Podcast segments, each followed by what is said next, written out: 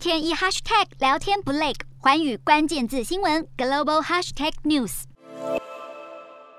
电影《华尔街之狼》当中，证券交易员们被股市大崩盘吓得惊魂未定的景象，还真的在本月三号的北欧股市上演。一名美国花旗银行的交易员因为不小心输入错误，导致北欧股市闪电崩盘。首当其冲的是瑞典股市，股票在五分钟内遭到大量抛售，OMX 斯德哥尔摩三十指数大跌八趴，估计瞬间就损失了三千亿欧元，还连累从巴黎到华沙等各大交易所，欧洲股市顿时陷入恐慌。幸好花旗银行立刻发现错误进行修正，瑞典股市不久后收回大部分的跌幅。纳斯达克斯德哥尔摩交易所发言人也表示，此次失误事件既不是技术故障，也不是外部攻击，而是纯粹人为失误。这类因人为疏失而造成的股市大乱，被金融界称之为“胖手指失误”，意思是交易员在操作系统时输入错误资讯，进而导致股市失衡，引发恐慌。如果情况过于严重，肇事者甚至可能面临牢狱之灾。而这次犯下失误的交易员所任职的花旗集团，其实早在两年前就曾经闹过员工误将将十亿美元汇给债权人的乌龙，